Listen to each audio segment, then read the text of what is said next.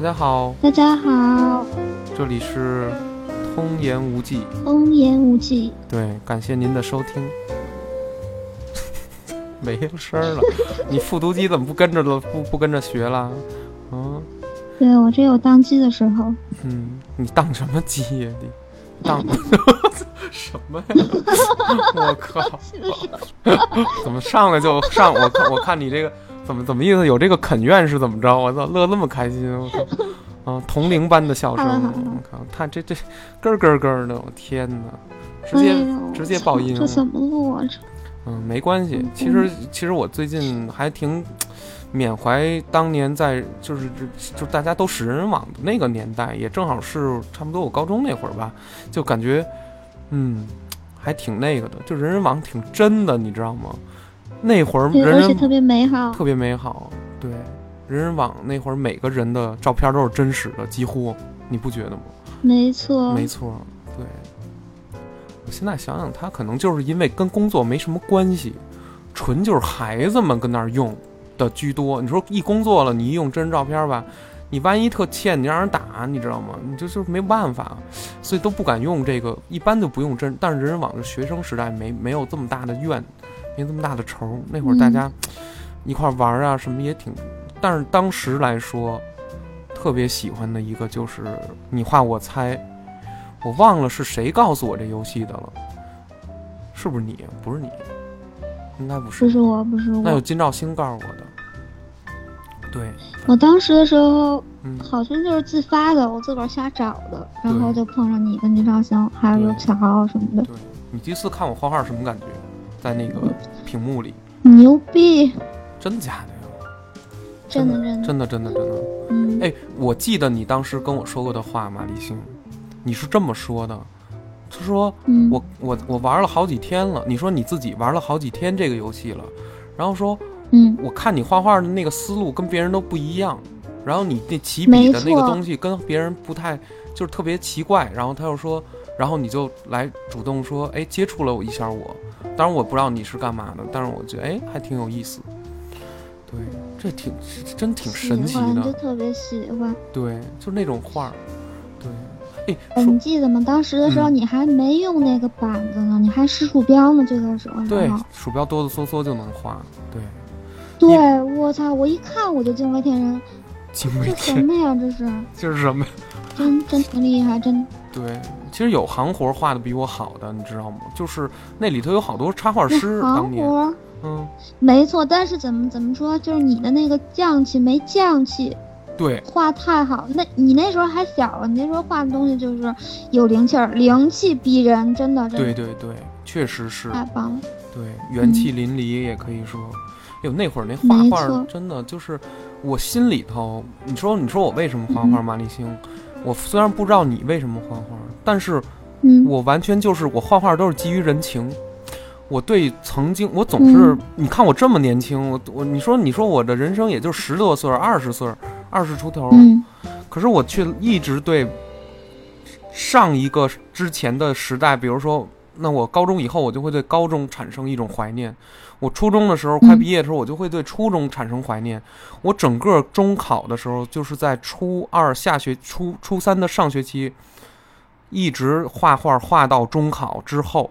就是每天还画漫画呢，我根本就没把中考当回事儿。我当时的感觉，我就是怎么练怎么练卷子，我也就只能考一中不溜儿偏下一点点儿的一个水平。所以我每天，我跟你说，我下午四点，啊不是差不多吧，下午四点多五点多放学，我如果不去骑车玩儿的话，我就会直接冲回家以后，把门一锁。你知道青春期孩子的毛病吗？就是冲回家之后不跟家长说话，把门一锁，然后就开始没错，活在自己的小小世界里面小小小。世界里，然后就我就在那儿一直画画，一直画到九点都困了。有多少次我就是一边听着 M P 三一边画画都困了，然后然后出来洗个澡，然后那个作业我就想说那个也不会写嘛，数学的，然后语文的嗯什么英语好像还能凑合能搞定，数学是你完全不知道这东西怎么下手，你知道吗？我不知道你数学怎么样，嗯，嗯。一塌糊涂。通通，你有没有想过，就是画画是不是一种基于咱们不善表达？因为好像你跟我都有一个不太特别擅长跟其他人沟通表达这样一个，那画画是不是也是一种表达方式啊？用手带嘴来完成那么一个以手带嘴。一，个小阶段的，哇塞，对。完成这个最前面这个别小阶段。延展了，别别延展了，我又我我我我操，我又那什么了。打住吧，尼克。啊，我多嘴吧，我多嘴了，对，哎，我再说回去，那时候我见你画画真的太厉害了。嗯，行，谢谢，啊，谢谢，什么时候咱们几个碰上了？就是嗯，那个金兆星，然后然后咱们几个开始也就是二二零一零年，在一块儿。二零一零年，嗯然后这个一一一块儿玩儿，就是说当时结识了以后，发现哎，也稍微也投脾气。关键是你知道那那会儿，咱们虽然说是山画工高，画工，我操，画工高，你说捧到天上去了。但是吧，嗯你跟我说，我也有自己的小花儿，你当时就先发了一个大照片儿，我看我操一个，哎，嗯我操，怎么一个大姐姐呀？一个就是姐姐味儿。你知道这女，哎，咱咱说一句不好听的话，就是说女人的那种劲儿，比她长得好不好看。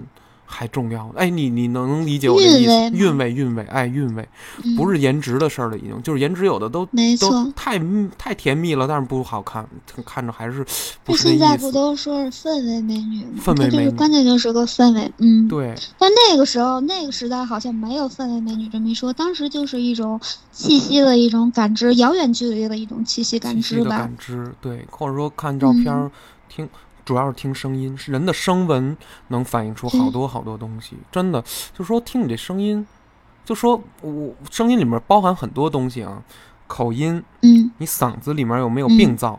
这个息肉啊，或者一些这种声音，还有你的声线，那么它们背后其实某种程度上都代表着一些含义，你懂吗？比如说，像你的嗓音非常高，因因为很多童言无忌的有些观众听众留言说你是不是，哎，这个叫马丽星的这个人，你朋友真可爱，他是不是使用了变声器，对吧？然后我说嗯没有，我说没有，他这是他自己的声音，就是现在大家观众听众们听到的这个声音，这是这这位女生自己的声音，所以很吸引我。我我是一个这种对感觉的东西很着迷的人，所以说，也就是说，嗯那个《心经》里说的这种色呀，色即是空的色，我是逃不掉的，我没法空，就是这个色特别、嗯。特别吸引我，也就是因为这个色让我着迷，对声音着迷，对好听的声音着迷，对好看的瞧出来了。对着迷，真每的是一期。都在提，几乎每一期童言无忌都都在在提提色相，然后声音、气味，甚至是对女性的一种模糊的一种勾勒。你一直在重复这件事情，就可见这个根儿扎的有多多深多。深，不过挺好的。我我我真的打算这样一直虚幻到我挺好的死，对吗？我其实我觉我，也是，对我被很多人都不理解，我被我被父父母我不我觉得我妈妈是不理解我，但是我父亲其实知道这一点。我我我觉得对对，但是其更其他的，比如说同学、朋友是不很很要好的朋友，其实理解不到这一点，因为不是一种人，他们嗯理解的就是他们生理上能理解的，是吧？孙彤。但是我是嗯觉得怎么说？怎么呢你？这么多年的话，你是嗯飘着，你给我的感觉就是一直在飘着，好像你落不了地，然后又向往地面，但是也下不去。也许是外界的一些事儿催生你这种想法，或者是你天生就是一个这样的人，对但是挺可爱的，嗯嗯，我也只能这样了。因为你画画特别棒。又来一遍，是用手什么时候回去呀、这？用用口代替手，呃不是不是什么用用手代替口来嗯完成这个前段前段这个什么交流吗？不是，对，那但是你那时候画太庞杂了，我记得嗯。当时的时候为什么吸引我？因为我当时点击你那个相册一看，对，你那个画画嗯。数量太惊人了，几乎是保持一天可能有两幅，最少稳定的输出吧，就特别可怕。因为就持续做一件事情是很难的，在我看来。没错。然，后那种激情跟那种热情，还有那种脑力的维持，就特别让我觉得惊诧。然后我就继续点进去，我说，嗯，这个人可以，这人可以，对，然后就对，然后就主动找你，就但咱们就约在一起玩嘛。那时候，对，没错没错我也，不是美院的还是个野路子，野路子，野孤蝉，真的是走火入魔嘛。没错。但是但是你说梵高，难道他他他不是野路子？都差不多。都学过两笔画儿，高更包括高更，艺术家其实可能不在乎于那个。我后来想，就是说当代，就是说这个现代艺术、嗯当代艺术的很多人里头，嗯，你能画，你有这个劲头儿就已经很不容易了，在对吧？对现在这么提及商业化呀，什么东西以钱为轴这种东西的时候，很多纯真的东西啊，它就是给你删掉，就是家长就会给你屏蔽掉，我觉得特别可惜，你知道吗？真的，我就说不能报哎，你。前一阵儿看那个嗯大卫霍尼的那个展了吗？就是那个大水花的北京的那个。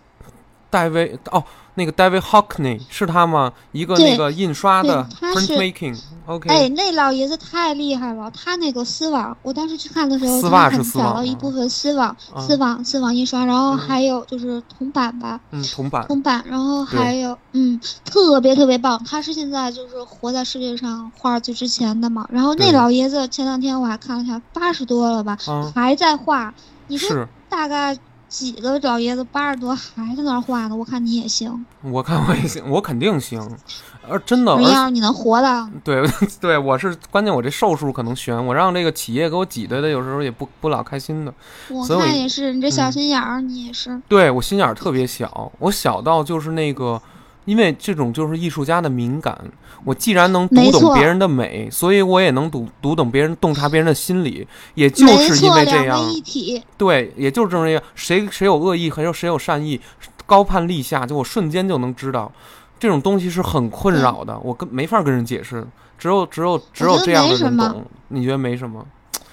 因为你能感觉到多少美，你就能感到多少丑。而且就是按照你说的，如果你能感觉到世界上多少的攻击也好，然后嗯，背离或者是欺负，但是相反来说，你就能感到多少的帮助，就是然后美和温润啊、善良这些东西，反正都是两位一体的，你不能把它剥离来看，就是这样有反有正、有光有影的才是你啊，才是通爷本身。才是通爷本身，它是通通本身没，错，对，通通帮你通通，不用，我 塞操！我今儿 嗯，你不要你不要来个熟女音吗？烤你不是今天烧什么烤？烤哪儿啊？嗯考你，考行了行回去吧，就说还还说画画的事儿，画画的，咱们这都嗯，嗯，喜欢画画的。当时啊，就是咱啊们几个天天一起玩儿。可不哎，金兆星其实画的也挺好的，是，但他现在呀有点上中用，我可嗯，什么意思？他怎么着了？灵灵灵灵气儿没了，这嗯小孩儿，没你说不至于，也不至于灵气儿没了，就是其实都你说那灵气儿的这个问题啊，说嗯实话，画商业上画的再成功的大佬也好什么的，我觉得他们自己嗯心里都清楚一件事儿，一个事实，一个本质的事实，就是自己都是没有灵气的。其实灵气就是年龄，或者早晚有一天会失去它，要准备好去失去它。对，我们都得接纳这个，尤其你做艺术，就是嗯，不能害怕，有时嗯候挺觉得特别的若有所失。哎呦，就觉得哎完了，每次看到自己二零就是那种十几岁青春期前后画的东西，就觉得我操，牛回不去逼了。对，回不去了。哎，我操，那他妈真、嗯真情实感到极致了，就是完全就是对歪，就是身心的一个顶峰，就是一个顶峰，再也没有法再去复制它，或者是再重重现它，永远不太可能了。我觉得它就像一个，然后但是嗯，你说，嗯，请你说，就是它是一个像一个嗯标志性的一个东西在那里，一个最顶峰的东西。但是你起码留下来东西了。很多人他是活在意念里面，他觉得哦，我过去有一个特别值得一个留下来的时刻，嗯，然后或者特别值得我停留的某一个瞬间，但是他没有留下来。但是你还留了很多就小画嘛。我后来还翻回去看了一下，就是你之前画的一些东西。对，我觉得你最巅峰的时候应该是你在英国的时候，大概十九岁到十九岁左右的时候画的东西是最厉害的，十九岁到二十二二十三岁吧，对，二十三岁，可能差不多也就是差不多这一下。。这个五年，对，这五年是你的一个最黄金的一个，没错，时期没错。这些画还对我经常还会，嗯，对对。我还会回去翻一下，就是嗯再去温习一下当时那种，因为当时咱们的那个生命时光还是有点交错的嘛，虽然是在仅限于网络上，对，就咱们几个交叉的那些时光。所以说，还嗯有一个就是艺术家可能跟观众有共鸣。比如说，我对这个评判来说，就是你这五年的黄金时间，正是因为你跟我交错了，然后我能感知到你当时的思维过程、思考过程，还有你当时的生活状态，所以在回馈给我的时候，我就能完整的勾勒一整个一个完整的通通。所以说，对我来说，它是一个、嗯一个非常非常立体的一个存在，不仅限于一张画，而我哦没有得到其中的信息。哎，所以说，对嗯，我当时是深刻的在跟你在有着一些羁绊的，对，太深刻了。嗯。太深刻没错了，你都不知道我有多么的，嗯。就是感谢老天爷的那种，你知道那种遇见，就是说，你说，哎，你说神奇吗？就是说，如果你是看不出来这个嗯。画里有乾坤的话，你在谁理我呀，嗯。对吧？就不理我。这个东西太微妙了，就是它是一种，对，我操，就简直，我有时候觉得牵着魂儿呢，牵着魂儿呢，对，就是对你瞧一眼你就知道这东西，我必须得接近它，我本能的就要想去接近它，不管有多少外力也好，觉得嗯，它应该是就是你之前还说嘛，说有嗯。爱将癖，对，我靠，见到这个高人不能交臂失失之啊，，对可，爱降没，错，对，真的，爱降癖，没错，我一眼就认出来了。嗯，然后就是包括右强啊，然后还有啊金兆星，咱们几个哦能玩对对对在一起，还是有互相欣赏的地儿。没错但是，相对来说，咱们俩画的东西比较比较认死理儿，然后乔乔跟那个金兆星他们俩画的东西特活泛，是吧？对，更活泛一点儿，更对，更飘楞点儿，你知道吗？对，没错。金兆星不走画技，他这不是技术的事儿，对因为金兆星他不是那种，不是那种，但是他这什么呀？他也让咱给逗的呀，有点想画画了。后来金兆星先比我有的板子，你知道吗？对我，我一一年才啊，有。他先比你有的，他先有的，我记得是。后来我最后说，星爷我不行了，我都得读动画了，我我没板子，我都好像嗯不、不能学这科了，我就才买的一个板子，嗯我才上手画了。我你没看吗？那会儿拿 Photoshop 刚安上，然后拿板子画了一大堆那种费力不讨好那种画儿，然后咱俩对打呀，咱俩上一山，咱俩在天安门啊，咱俩在什么？我靠，就画了一大堆这种东西，就是你现在看就是极其稚嫩，极其的那种，可是说实话，那种力量在但是太动人了，真的，那个力量是暗涌的那种力量就是我对我再翻回去看的时候，那些东西就是那些场景啊，还好画好多山河大川的对吧，对，然后有对对城市，有一些幻想中的境地，然后跟你现在画的东西，现在画的好多都是商用的嘛，就完全不一样完。全不一样，完全不一样。商用的嗯东西，我不能管它叫不值一提，它起码给我提供一个基础的生命。可是这个商用的漫画里面，它对于我这个所谓的灵魂这种侧写这种体现啊，不明显，这个是一个最大的问题。因为呢，他商用漫画来说，它有好多信息是被，比如说我的编辑、我的领导、我的周围同事去左右的，跟我啊，就等于说。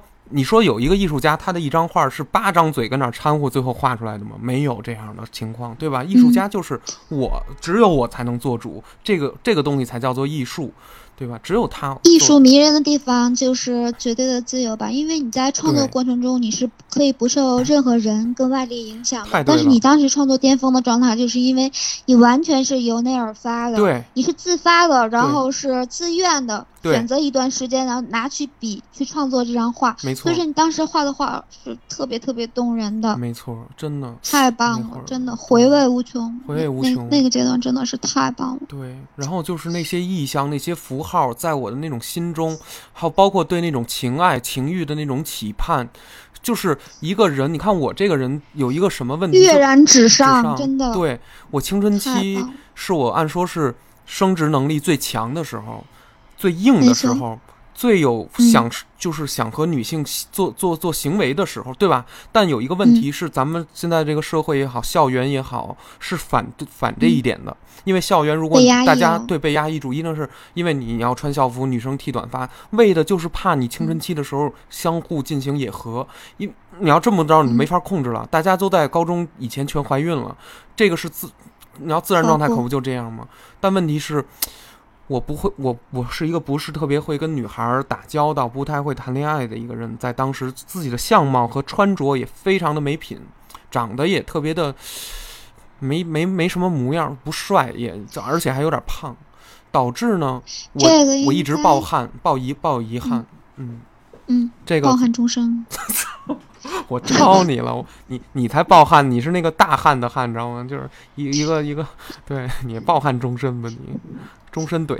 哎，但是这个压抑就是应该是嗯，好多好多年轻人就共同有的一个压抑吧他们会，你看那些健身的、打篮球的，或者是疯狂踢球的。啊，但是你有没有想过，这个压抑它是从上而下变成你的笔了？是你画的那些东西啊，就代替这部分压抑了，它能平衡你这部分特别特别压抑的东对西。对对你如果当时欲望，不管是你的性欲望，还是你其他的一些欲望被肯定的，或者是被理解的欲望，如果你满足了之后，嗯可能你会停滞不前的，对，因为你那种劲儿没了。了，对你达成了。对，然后你你你把那种男女哦这么着，哎，跟这女孩玩去了，没错，没错，对吧？跟女跟就是谈恋爱是最消耗这个绘画的。绘画的人，嗯如果谈恋爱，他就不，他绝对不动笔。哎，这件事儿跟谁说谁都，你知道吗？外行咱就不论了，就是完全不懂这个的就不论。嗯就是说，只要跟画过画的人、知道画画的人一说，就是说谈恋爱会影响这个创作。如果是那种跟比较凡俗的，没有对绘画的人有过鲜艳的那种，就是嗯、男人或者女人，他们可能觉得啊，你就得按照正常的一个那种跟我交往状态，咱们得逛啊，咱们得吃啊，咱们得老得去哪儿啊。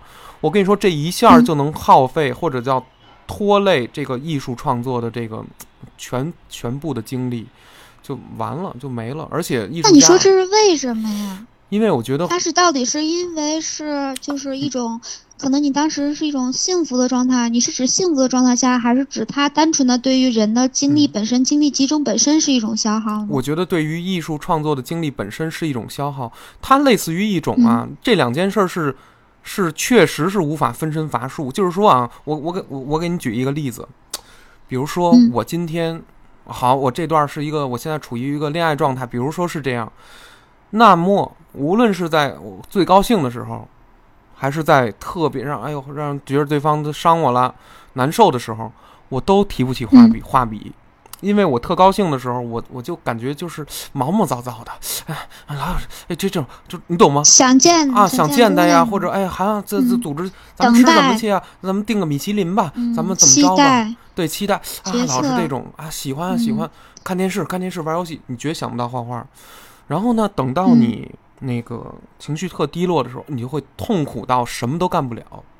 也就是恋爱这件事本身会直接占据你那个想创作，就是能创作的。但真正的创作状态就是谁都别他妈理我，然后谁我跟嗯谁都能瞬间就是人类切断关系。猫和狗不算，因为它的智商、智力还有实力没有我强，它靠我活，这没有问题。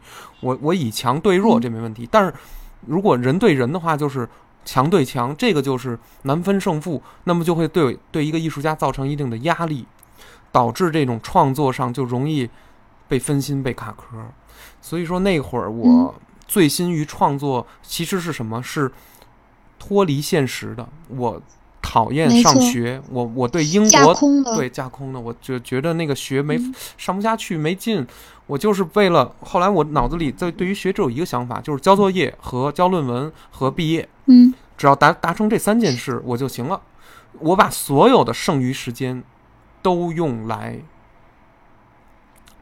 进行创作。创作、画画，所以你就看对我它基本上当时来说，对你来说是一个空中花园一样的存在吧？对就是它代表了一种另外一种升华，就是或者是对境地，然后你在里面感觉是自由的放松的。它应该对应的就是，比如说嗯你当时的时候，可能对对于外界环境可能不太适应，或者是说人际交往啊，或者是是没嗯，错，它会解决你这些问题，起码是暂时的安慰剂吧。嗯，没错，暂时的安慰剂。而且，呃我跟你说，嗯。马立星在我二零零八年刚到那个国家的时候，然后我在一个叫 Shanfield High School 这个这个离伦敦大概有这个火车车程二十分钟的这么一个镇，一个小小小镇子。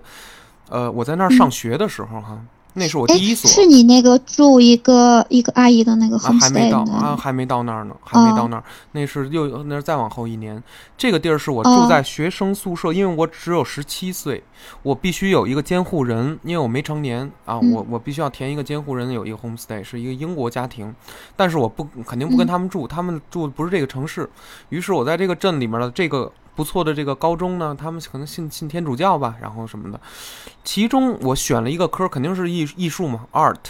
于是里面有一个叫 Chris 的 Christina 的小女孩儿，英国小女孩儿，就是高中生，小哦，小个儿不我高。记得她，我记得她。然后我我跟她呀，不知道为什么哈，她跟我老挺有眼缘儿是怎么地的。我特别自闭，英语也不好，就根本没法说说说成英国话。然后他就老跟我打招呼啊，跟我说话呀，你你知道吗？就就好像是一个咱们印象中里面一个十四岁的一个嗯金黄毛的一个对一个少女，每天穿着校服、那种制服校服特别好看，然后绿绿的绿绿的格儿的，然后底下穿一个黑黑的丝袜。你看英国那种高中生那么打扮，然后每天就是那样。哎，我记得当时你还给他画了好多画，然后当时给我的印象是他嗯身上好像镶着那种毛茸茸的小金边儿一样，边，可能或者是你画面展现给我的吧，就是我记得是这样子。对对，然后反正他嗯，他就跟我搭讪，然后跟我聊天儿，我就想到了那一点，就是学艺术的孩子里是有人能理解艺术家的那种自闭的。就是自闭、不说话、寡言、不理别人的这种，看似叫做什么清高高傲，其实我觉得他们解读的根本就不对。就是说，这个甚至是我自己对外的解读，因为我怕大家听不懂，所以我就说啊，sorry，我很清高，我很自闭，我很高傲。其实是都跟这个一点关系都没有，就是不说话。他只是铠甲吧，对我只是一种，对我就是没有话了，因为或者说，对、嗯我就是没有什么话要说，要并不需要一个概念来去归纳它，或者是赋予它任何其他的意义。我只是这样的。对，只是因为这个时代，我觉得可能是注重理工教育，导致对于嗯咱们整个市面上所有的低到这种山村里的中国人，高到城市里的中国人，都对艺术生的误解特别大。其实误解到就是我已经理解不了你们了，你们就是怪怪类。因为什么？如果我们的教育从教育制度上就分化了艺术类型啊、体育类型这样的偏门，或者嗯把、把学乐器的人都好像弄成一个，先是因为学习不好，所以你才干了这个的这么一种逻辑的话，就会特别的麻烦。而且等我们真正长起来了以后，如果这个里面涌现出来了情商比较低、交流欲望比较低的人，嗯他们就会误以为这样的人有病、有毛病什么什么，而不是进行一种对这样人的性格的一种正视和一种真正的理解。但是，但是往往艺术家又不解释，对吧？那那你就只能最后被解释为清高、高傲、高冷这样的词，但是这完全是一种因为他们他们喜欢贴标签嘛，他们贴了标签之后就会省时省力一点。我也对，比较尊重他们省时省力的这种做法倒法，没问题，嗯，但是其实挺蠢的，对因为人的话怎么可能就是只分出来一个一个职业？而且这个正常的概念到底是谁提出来的？沉默寡言也好，或者是怎么样也好，都是我选择人生的一种方式。没错。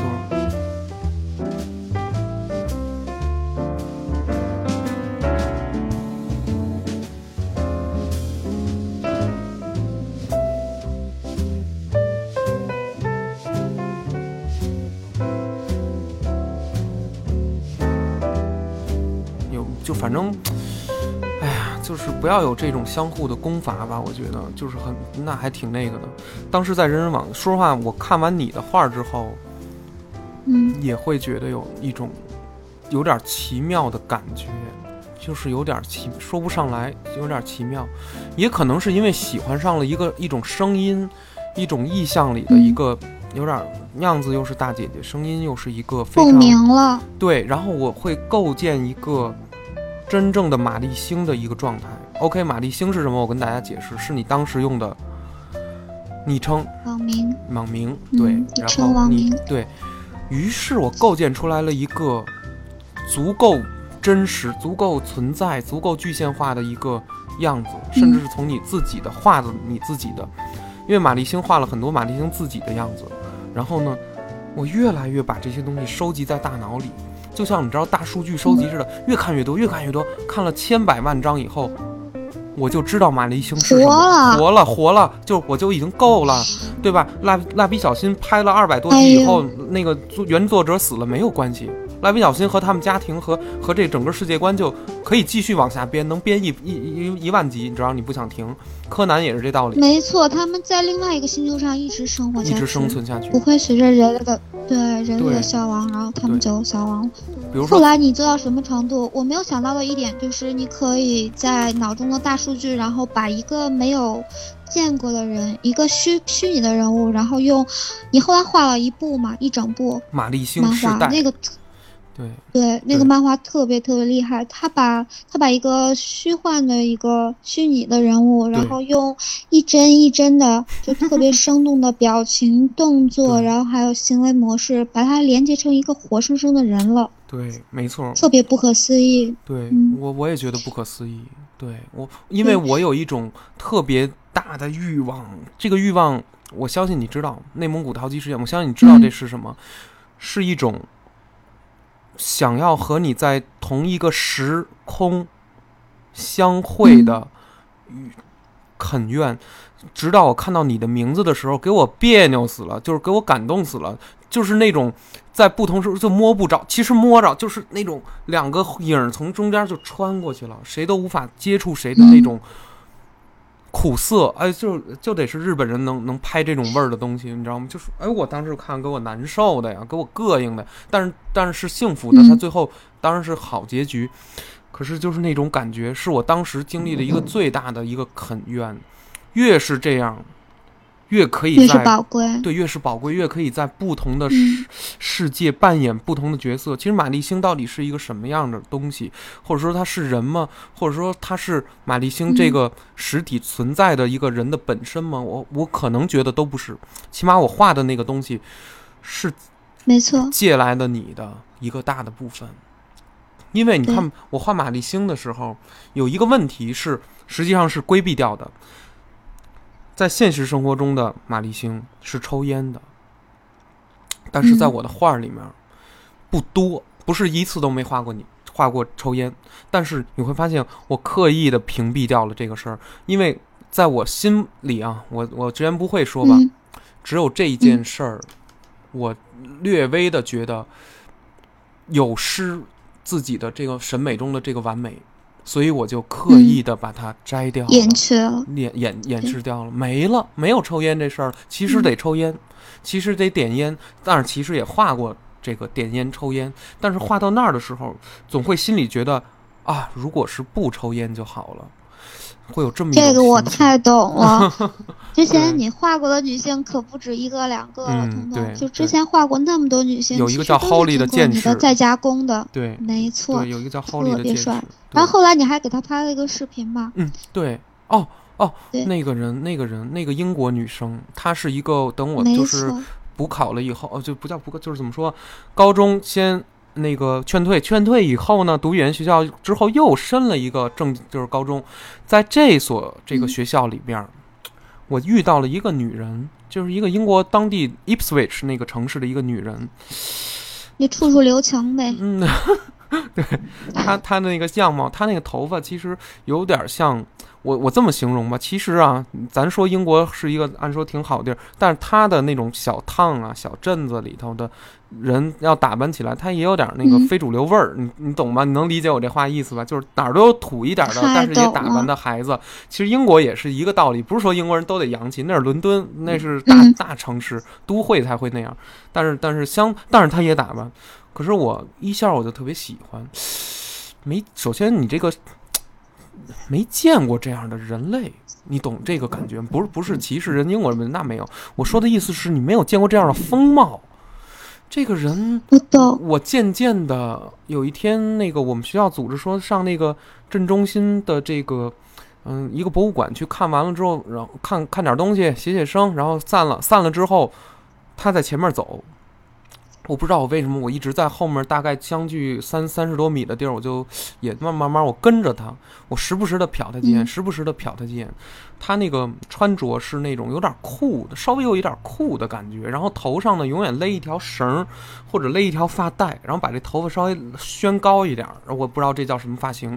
然后呢，波西米亚 啊，波西米亚，对对，还还真是。然后那个哎，那那个时候还嗯挺那个，挺流行的。挺流行的。然后可是我把它画出来的意象又是什么呢？是剑士，学击剑。没错。嗯，这个也这位为什么有击剑和他这两件事儿呢？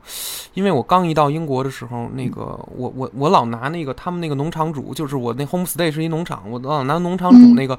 后面门后面挂那耙子呀、刨地那个东西啊，耍我练武术，知道吗？我练武术，我真的在耍，耍的他们家狗老叫啊，汪汪汪汪汪汪，那么叫唤，然后我就练，然后咣他们觉得我可能就是十七岁啊，正是那种 性啊，就你你懂吗？就是那种精液嘛有劲儿没地儿使，有劲儿没地儿使，然后那屋里都精液味儿那种，嗯。那那个那个那个时期嘛，嗯。小孩儿嘛，荷尔蒙的，荷尔蒙就就就对对，每天嗯。都都那种，哎呀，弄的人家说你学个运动吧，给我弄了个击剑班儿，我正正经经竟然学了六周的击剑，真的学了六周的击剑，学了十二次课，我的天呐，最后嗯。还跟一个中等业余选手勒上了那个头盔和那个比分器，你你知道吗？就是在你的身后接、接了一，在你的剑后头接了一个绳儿传感的，只要你这个剑的按钮啊点进去了，它就滴就响。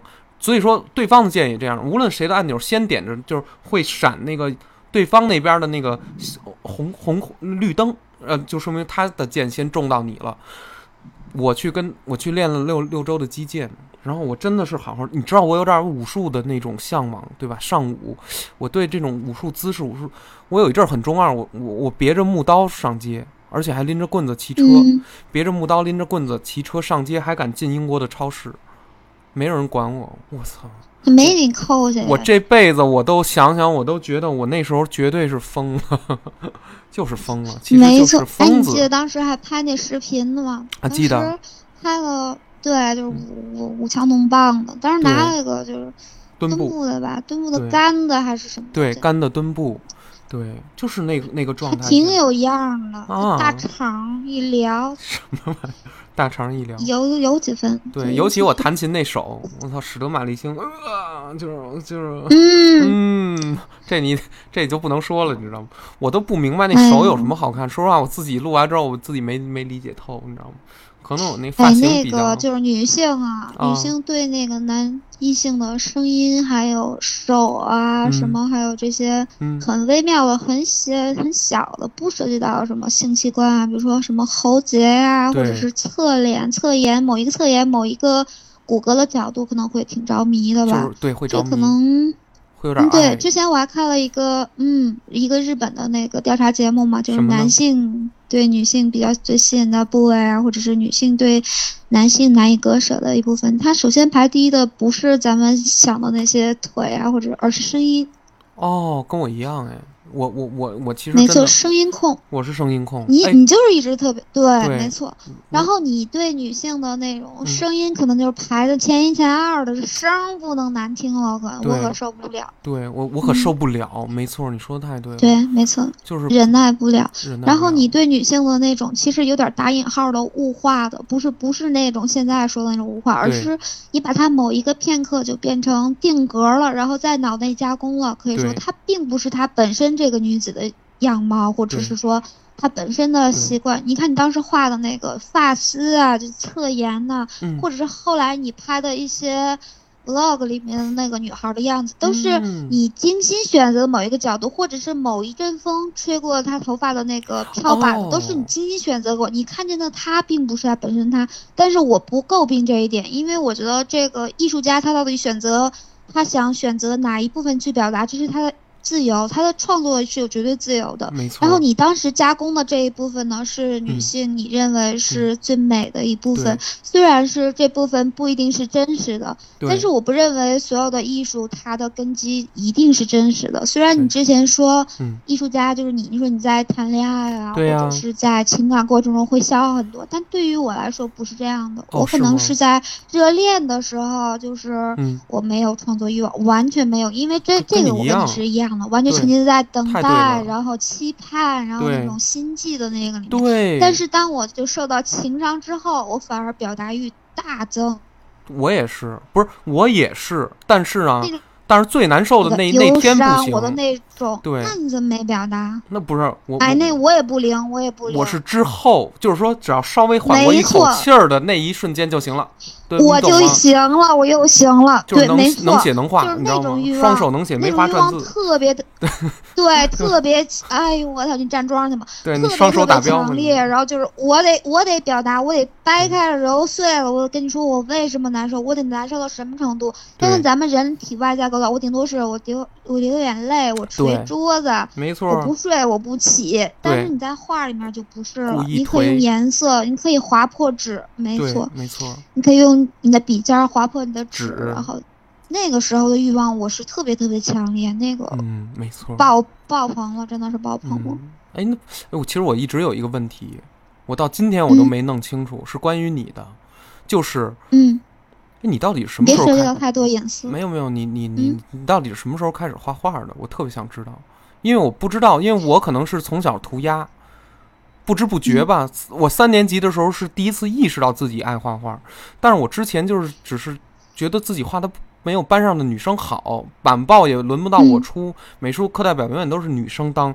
直到我小学嗯三年级的时候，我第一次意识到自己画画特别牛逼，就比同班同学。然后哎，我我跟你差不多这个时间。真的吗？我是怎么知道呢？嗯对，我是怎么知道？我是被知道的，因为那时候老师给我妈妈打电话说嗯嗯：“哎呦，你们家这小丫头，这天天上课时候不嗯干别的，不听课净画画。”我是被知道的。哦，你这么疯狂呢？哦，其实你这么疯狂画小人儿，哦，我觉得这个咱们都应该是从小哦很小很小的时候就开始，最开始打开课本儿，然后拿着小铅笔，然后就在上面瞎画。瞎画，对，只不过我是对我是没得到什么正向的认可，就是老师打电话，我妈那就捶我呗，就为什么人家都上语文、上数学，你就跟那儿趴着画小人儿？哦，你看看你跟别人的差距，对那时候也挺小，也就是小学三四年级，笔能拿稳了。小学一二年级那时候笔还真有点拿着飘呢。对，说实话，我我我，其实我对于画画的这种，哎，你发现了吗？嗯、嗯其实人有一些东西的天赋能到达什么程度？就是说我妈初中的时候，可能也是家里有点事儿啊，然后心里也不痛快啊，各种问题啊，不是说嗯这个情绪上来了，上来了之后呢，那个我学习的数学什么又没有那么好嘛，尤其理科嗯很难对我来说，然后哎，我也是。对，就给我把画都就是撕掉了，嗯，对，你乐什么的？这这咱不是我这我就想起一些就 特悲惨的事儿，就是嗯我这数学也是啊。你不是你小学最低能考多少吗？你小学你低能低多少我应该就是五十五估，计七七十多吧。哎，那我还比你稍微好那你，好点儿呗，不怎么样，真是不怎不怎么样。小学要得七哎，十，那东西就不往脑子里进了。对对。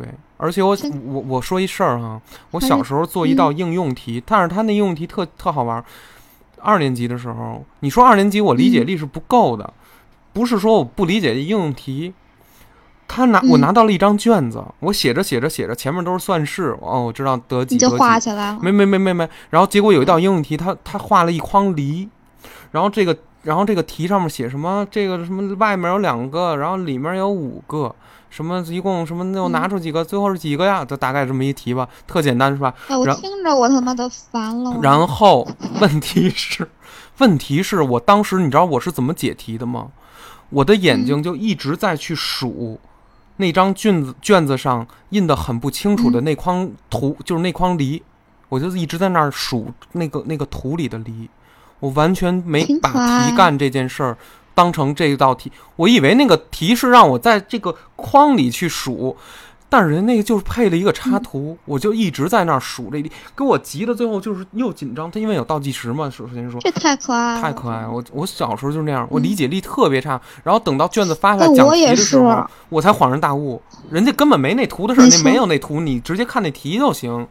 哎呦，哎，这在成年世界里面，是不是得被人家就说，哎，你这孩子真蠢，对，就是蠢。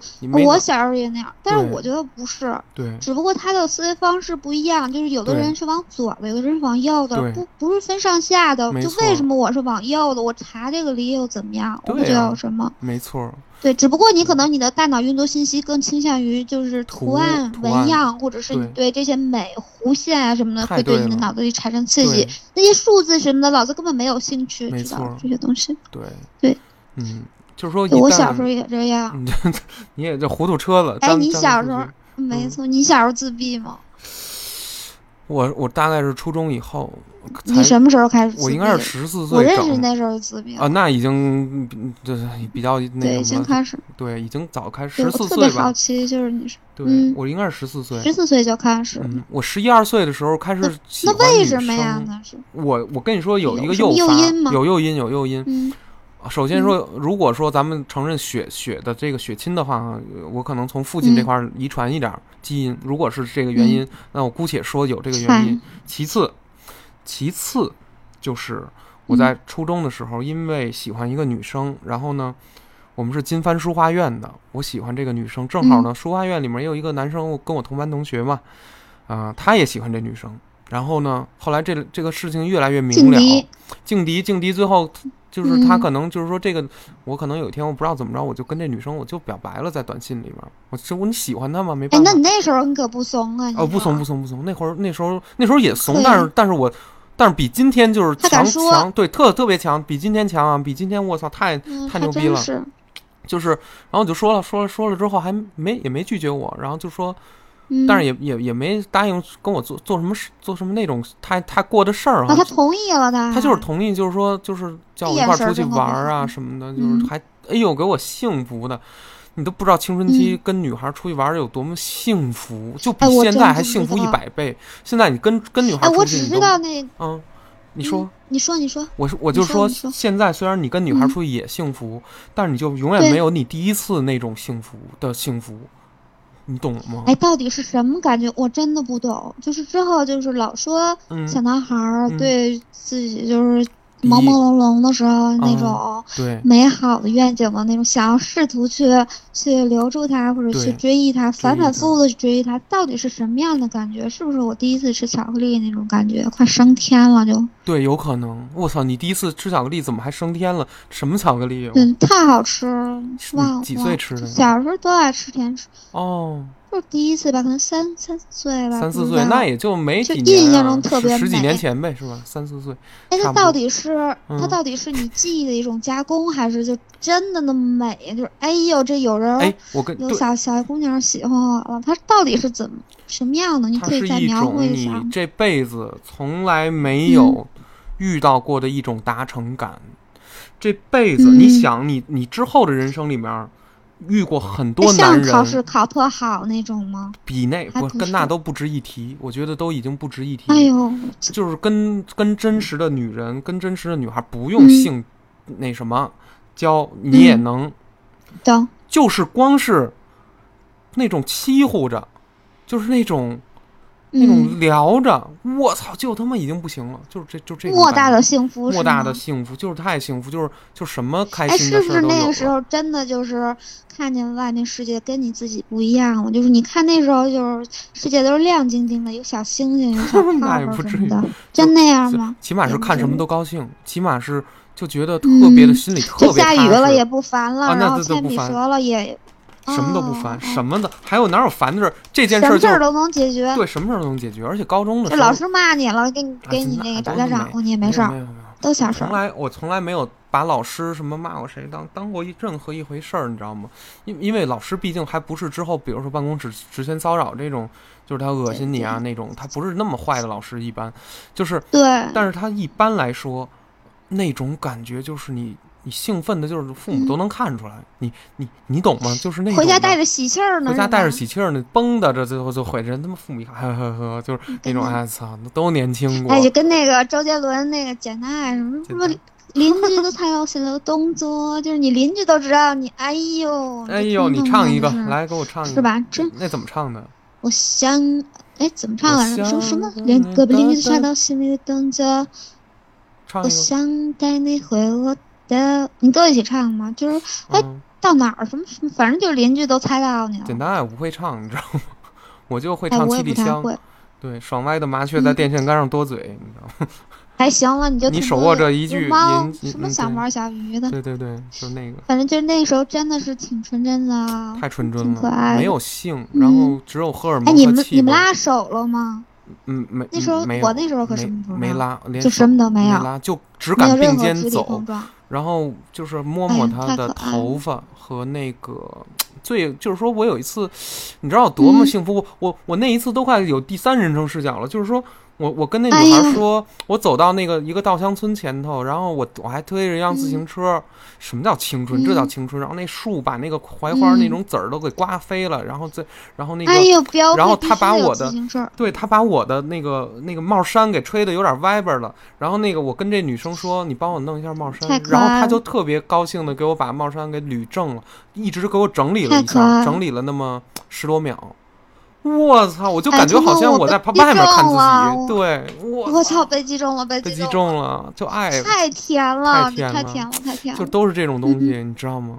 哎呀，太多这种事儿了，而还有一件诡异的事儿呢，小细节，小细节就是还是这个女生，也是因为打初中，后来毕业认识之后，之后其实还都上高中了，有时候还约约一下出来，嗯，就放哎，你。们什么时候分开的呀？他不答应你了嗯吗，？其实我们俩没有在一起过。他说、哦嗯我们俩压根儿就没有在一起，一直是就是恋人未满，绝对的恋人未满。哦，懂了，懂了。，嗯但是就是在一块儿还挺高兴，然后那样了。哎，你还真别说，他的声音也还不错，嗯，都跟这声音有点关系。两小无猜两小无。猜呢，就是一高中女生，然后家里其实她是干艺术，太父亲是个艺术家，嗯，后来但是这个女生高中的时候就累患这个罹患这个那什么了，哎，精神疾病这。这是人家的事儿。后来哦我我没关系啊，他现在是一位嗯心理治疗师、心理咨询师，他干这个行了。他当年还因祸得福了，因祸得福呗，或者叫当时嗯还挺严重，但是初中的时候看不出来。嗯，嗯，一个短发的嗯一个女孩儿，一个包包发的一个女哎，这女孩儿就是嗯她的当时的样貌啊、声音，对嗯你以后有影响吗？因为她不是第一个吗？哎，这怎么又说这儿去了？不是说嗯你就最开始你怎么你就自闭了？哦这小姑娘是怎么就让你自闭姑娘，了？我我我我喜欢她，结果那个做陶艺的那个小胖男生啊，他也喜欢嗯这个人。后来呢，他越来越知道我，对，横到他不是他越来越知道我喜欢了呢，而且吧，他可能也表白了，后来被拒绝了。嗯然后呢，嗯我也表白了呢，但是我没有被拒绝，懂吗？然后那种还有点那个更贴近我，然后导致啊很恨我，这很正常，对吧？初中嘛，这很正常。在班里呢，他我那个交往能力比较差，他呢就是比较那种玩玩挤网挤兑我玩网游啊，他们认识一帮呃认识一些就就玩得开？玩得开嘛，班里的同学。呃，十三四个男生啊，嗯。几个的，我们我们其实之前都是一块儿玩儿，可是就因为这个事件，嗯在初三前一点儿的时候，这个初三上半学期可能就是他就是发动说孤立陆元通，孤立我啊，孤立真孤立，啊，真孤立被霸凌了啊，被霸凌是约等于被霸凌吧。这个孤立嗯就是说人家啊那个很尴尬，就是说人家也不是说打本心里面就想不理我呢，但是又就又有点儿就是就反正就是冷淡了呗。嗯，有的也理我，嗯但是就变成就打个招呼，冷暴力，冷暴力，冷暴力。然后呢，我跟这个本主打招呼是绝对不理我，嗯绷着脸就从我面前走过去，然后我就我就贴了冷脸冷热热脸冷屁股了好几次，我的心就伤的不行不行的，伤的不行不行的。那你就当冷脸呗。不是不是那么回事儿。哎，你看嗯讨好型人格，我特别不喜欢被嗯别人讨厌，我特别喜欢被别人认可，我特别喜欢别人和我是都是好的，对吧？然后我这你越怕什么不就来来什？么吗然后我越怕你我越善良，对我越善良，我我就我要是臭流氓就好了，许木，我要可不可不可没错对，就是就。是这么回事儿，没事儿。所以说，嗯，我就觉得当时我两周后这个人气儿消了，然后然后也发现我没跟他真的在一起，懂吧？然后嗯他就气儿消了以后，他啊没事儿了，什么又恢复邦交了，然后然后嗯其他同学也都缓和了。其实其他同学早就想跟我说话了，你说是吧？就是然后就没事儿了。可是可是呢，在即使是在这个期间，其实我也有朋友，像姚顺宇啊、邵晨光两个朋友，就是也一直在，就是我们就我们没有断过交往，就是该怎么聊怎么聊这种。嗯嗯可是这次事件使得我对人类群体绝对发誓的不相信了。哎，这个平常玩的好的群体，竟然能在一夜之间态度可以来一个一百八十度大转变，烧鸡大锅饽，你说这个可怕吗？对一个十四、十五岁的孩子来说，是不是挺吓太可人？怕了。挺可怕的。对，对，这就相当于你相信的一个城堡塌了，塌了，这东西这铁达尼都沉了，你沉说说了，。对，这怎么对？我没有依靠。翻就翻了，人类社群是靠不住的，这个印象是教训得来的，背叛了。是经验得来的，背叛了。对，我所以我打这儿这个事儿，啊就小时候很多事儿的话，他长大之后就没事儿了。那小时候丢过的钱包，你长大不能老捂着钱包走，那你怎么就后来也不行过不了这坎儿呢？我跟你说，还是后来又遇着什么事儿了？那后来肯定也有遇着事儿，但是我跟你说，这是一个什么叫做诱发呀？就是说你的基因啊，一个里面分水岭，对一分水一个信任跟不信任的一个分水岭。对，诱发再往后，你这个人整个就无法再合群了。你本身就艺术家气质，我这人就王八蛋，人对就对说说翻你就翻，然后我，人类不可靠你了。然后那会儿我是没错我受到一部漫画的严重影响，就是富坚义博的《嗯全职猎人》，叫猎人。憨塔憨塔，然后这部漫画里面第二十一卷里面的有一个人，嗯，他最嗯后得出一个结论，咱就直接说这结论就是，我要毁灭全人类，然后我要以全人类为敌。他觉得人类是值得仇视的。当时我嗯看到这个漫画的时候，可也是没有得到一个正确的引导。这句话就嗯永远的记在我现在的心里头。我到今天都觉得嗯人类这个概念，人类这个概人类不好，不善，不好。当然，你说这里面个体个体来看呢，就不一定了，是吧？但是人类总对，体的，我就得给你来个拥抱了，嗯，对，你能理解这一点。我不喜欢人类太类理解了，聚在我一起的样子然后我也不喜欢特别丑恶，我不知道为什么会得出一个结论，就是你能详细说出来，比如说你被孤立了，或者是你嗯的信任在某一刻坍塌。对但是我对一个人类族群的汇聚在一起的这种，可能是恐惧导致我有攻击性，或者是说嗯我的攻击性。来源于我的怯懦也好，但是我对人类确实是抱着一个不太期盼的一个态度吧。度我觉得小猫小狗啊，都比人类要可爱的多，稳多。了，样。没错，这人类这说，人心隔肚皮，这水太深了，我真是怕溺水了。里外两不知，所以说你看不透。没错，对而且什么，他今儿是这样，他明儿他就不是这样，他今儿吃一个馒头，后吃三个馒头。但是你想没想过，彤彤，你自个儿也嗯是这样的，就包括你，啊包括我。对呀、今天的你是这样，你明儿你说不定也变了，你后边儿你会不会也插我两刀？你说，没错你自己都不知道。没错，只能尽量保吓保善意。对，吓人。哎，你说这人有时候怕嗯别人，是不是也是怕自己啊？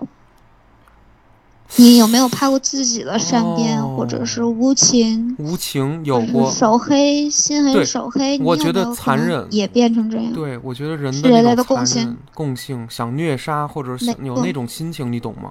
你知道自己不会做，但是你却知道你自己会这么想，这就是让可能其人有点儿实这个、嗯，对，没错，但是这个是人类整体想掩盖的一个东西吧，就是大家创造出那么多可爱的阳光的东西，然后但是人类背后也有很多阴暗的地方，但是不阴暗就不生存，说白了，你知道吗？不阴暗就无法嗯生存的东西。对，但是因为有的时候阴暗也附着在欲望上面，如果人类没有欲望的话，那人类也没有办法前行，对。没，有办法说咱们可能停留在这，嗯，不太记得。了，不太记得你说吧，就是说，咱们嗯。可能停留在这个，我我觉得你刚才的意思是想说，咱们可能停留在这种嗯过于善良啊，想往嗯。好了做人啊，或者说你过于过度追求嗯真善美，那么反过来说，你可能过度批判了丑恶、对。险恶、没错。阴阴毒、阴谋这样的这种符号，那么反倒导致了你你更加承认了人类社群中的这种嗯。东西的存在，你你反证了一下，这些东西就是有。然后呢，但是艺术家分裂就分裂在，如果艺术家没能成为一个，呃，这种以利以利益为为主的嗯。这种呃画商也好，艺术商人也好，或者说你就走了这个这一经了，那么如果一个艺术家真的就像梵高啊那种人的话，混不好，你 你等着穷困潦倒去吧。但是又怎么样呢？我觉得就是咱们中国现在明明之前是有败者美学的，比如项羽，比如关羽这样的人，就是最后结局都不怎么嗯好，水浒传》的英雄结局都不怎么好。但问题是，他的那种花火，现在大家都是在慕强啊，对就是只要你是弱的、怯懦的跟嗯软弱的，嗯那么你就是该死的。对，没错，我不知道是什么时候，你有没有发现，就是从时时光一点一点的，一直到今天，就是大家嗯整个都在恃强凌弱，或者说慕强，只能说是慕强。为什么怎么会走到今天这一步？就之前真的像你说的，还是有伤者美学的。对，没错，肯定是有，嗯但不推崇。嗯，那么不推崇他这个事儿就要雪藏起来，然后呢，这个社会嗯张嘴闭嘴就是谁谁谁是那个失败者，是这成功了吗？成对成对对吧？成功失败成功失败来论，太可怕了，太可怕了。特别无无聊嘛。对于对于这种来说特别无聊，因为什么？有时候嗯悲剧往往体验出体体现出这种人真正的这种生存内核，因为。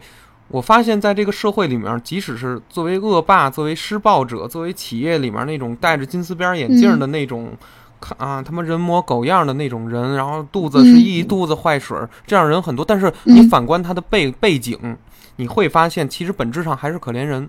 但问题是，他的可恨程度也许超过他可怜的程度了。他在施展那种，企业的那种隐秘暴力的时候，这个很厉害。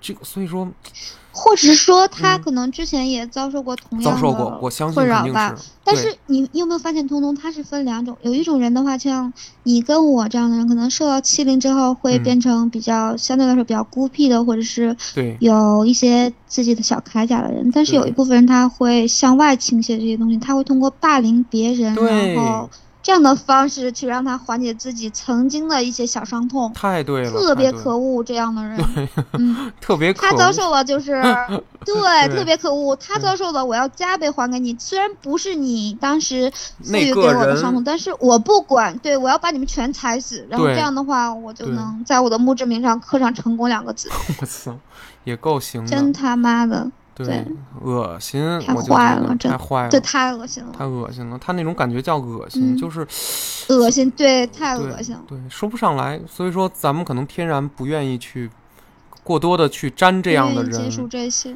对，没错，他等于往人类的池子里面投投投大便、投粪，大便，没错你知，道这种感觉吗？对，然后大家本来死不了，活不了，活不了的，对你游着吧。然后那个我就是把这块水给污染了，你游着吧。他就不想他自己孩子生出来以后也往这池子里进，等那时候他都老了，就得我们欺负他的他还。这样的话，他还觉得他的孩子就是是成功的，因为嗯，他的孩子比较情商打引号的情商比较高，是然后他们可能 能解决更多的事情，而不像对嗯，难说？对，谁知道呢？对，得得得成长就。是日子长。哎，但是咱们就是像这样承认人性是有劣根的，是有丑恶的，嗯。然后把它放在面上来说，说我厌恶人群也好，对。或者是怎么样也好，嗯。这样的话，可能在嗯。深处的话，正是比较透明的吧，比较透明的人类。因为我我的我的经验是，真正做出很丑恶的事情的话，他们会把人性渲染的非常美，然后。会把人性，嗯，嗯，就是把那个挂在嘴上嘛，大奸贤良四忠挂在嘴上，没错，太对了。没错，嗯，就是那样。说人话不干人事儿，对，吃人饭不拉人屎，单天不拉人芳先生早就说过对这个，对不对？我天哪太多了单老。爷子早就发现了。嗯，读书都读到狗肚子里了，一一点儿仁义道德不学，学的全是，阴谋诡计。一肚子男盗女女娼娼，没错可恶，这朋这节目太朋克了，对，这咱们这以喷啊，可以喷。就咱们还咱们再啊，简单喷，简单喷。咱们再回到嗯啊，回到艺术上去吧。回到艺术和浪漫然后就是你就你就被霸凌了，嗯我被霸凌了之后我还有一件事儿，我其实我我肯定嗯估计跟你说过，就是在嗯毕初中毕业以后到高中开始之前的这段日子里面，我上了十嗯三天的新东方数学课，因为我的父母肯定担心我的数学是跟不上的。